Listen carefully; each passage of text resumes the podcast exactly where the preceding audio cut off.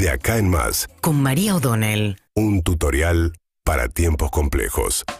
Bien, ese sigue siendo el tema, ¿no? La inflación y por esto arrancamos con la... No es la primera suba importante del año, porque la primera para quienes vivimos en el área metropolitana tiene que ver con fundamentalmente los pasajes de colectivo, ¿no?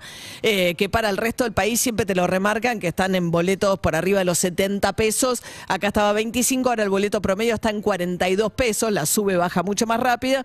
Pero bueno, es un poco también el tema de la necesidad de bajar el peso de los subsidios.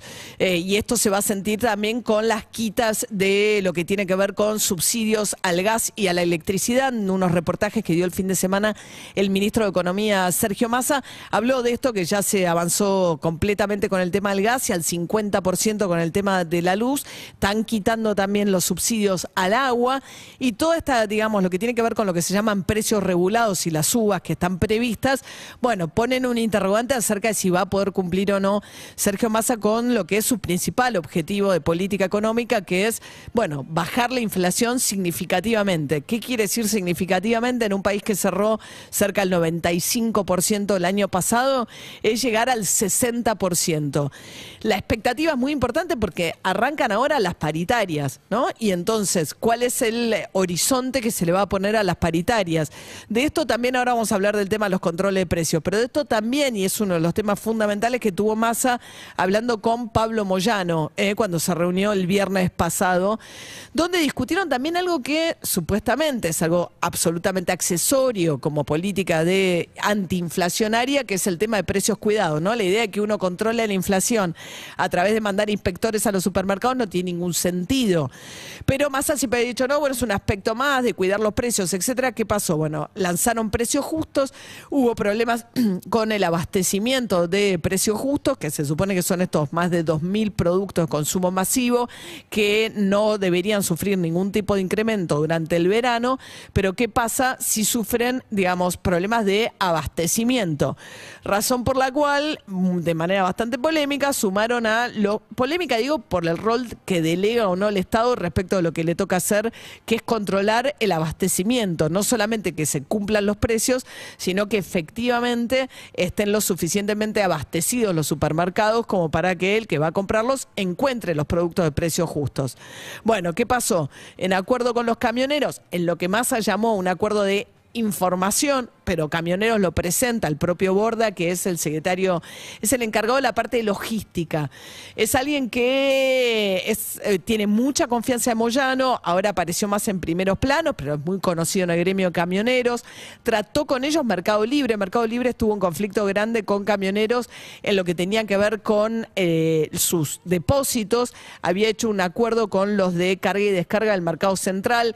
Camioneros pretendía que fueran a parar al gremio de camioneros y Borda, que es este personaje que aparece ahora como la persona que anunció los controles, dijo no vamos a hacer como la cámpora ni como los movimientos sociales, vamos a controlar de verdad, porque no sirve de nada ir al punto de llegada, que son los supermercados, sino que hay que ir a los centros de distribución de logística de los supermercados para ver si efectivamente ahí están cargando los camiones la cantidad que dicen que cargan y si el problema de abastecimiento no se produce ahí, que eventualmente tendría que ver también con si las empresas que entraron dentro del acuerdo, que son poquitas, pero que son las que manejan gran parte de las marcas de los supermercados, Molino, Río de la Plata, Procter Gamble, Unilever, etcétera, efectivamente abastecen a los supermercados como para que puedan tener en góndola esos productos. Pero decía, Borda es este personaje que ahora aparece muy públicamente, pero que es alguien de mucha confianza de los Moyano.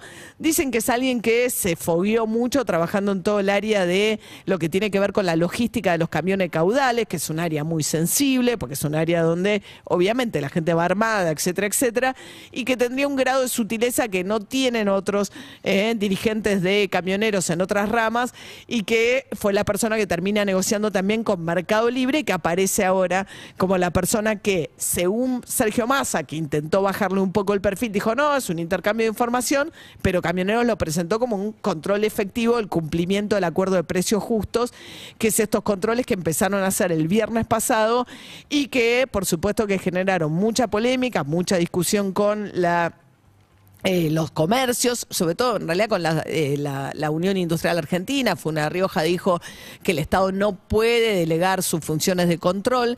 En realidad la Secretaría de Comercio no tiene suficientes inspectores para controlar esto y se suponía que esa debilidad que han tenido otros programas parecidos se iba a suplir con algo que en realidad no está dando el resultado que esperaban, que era que los propios consumidores usaran la aplicación de precios cuidados, la bajaran al celular y controlaran que efectivamente el precio sea el precio que figura en la lista de precios cuidados. Pero claro, si el problema no es eh, que, no se cumpla el precio, sino que no se abastezca y que no esté en góndola, el consumidor nada puede hacer con esa aplicación. Y ahí es donde aparece esta salida que según la oposición salió Patricia Bullrich a decir que eh, son los patoteros de Moyano los que vienen a tratar de eh, cumplir un rol que el Estado no debiera delegar y que además esto no tiene nada que ver con una política antiinflacionaria real. Digamos, no es ahí donde arreglarse el problema. Sí es un tema extremadamente sensible que tiene que ver con el precio de los alimentos.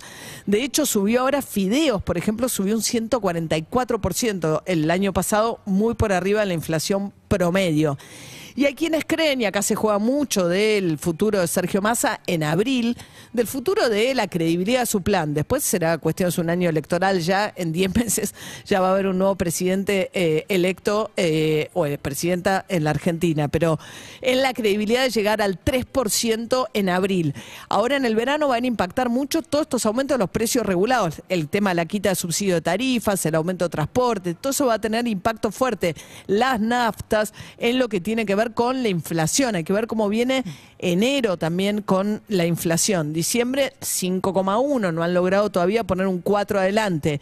Y hay quienes creen que los alimentos que por primera vez están subiendo por debajo de la inflación promedio, en realidad la inflación es un promedio de distintos rubros. No todos los rubros ponderan de la misma manera. Hay rubros que tienen mayor peso según los consumos de las sociedades. Entonces nosotros, por ejemplo, tenemos una canasta de alimentos que le da una importancia muy relevante al tema de las carnes y tiene una ponderación muy relevante. Y la carne no viene subiendo, viene a cero.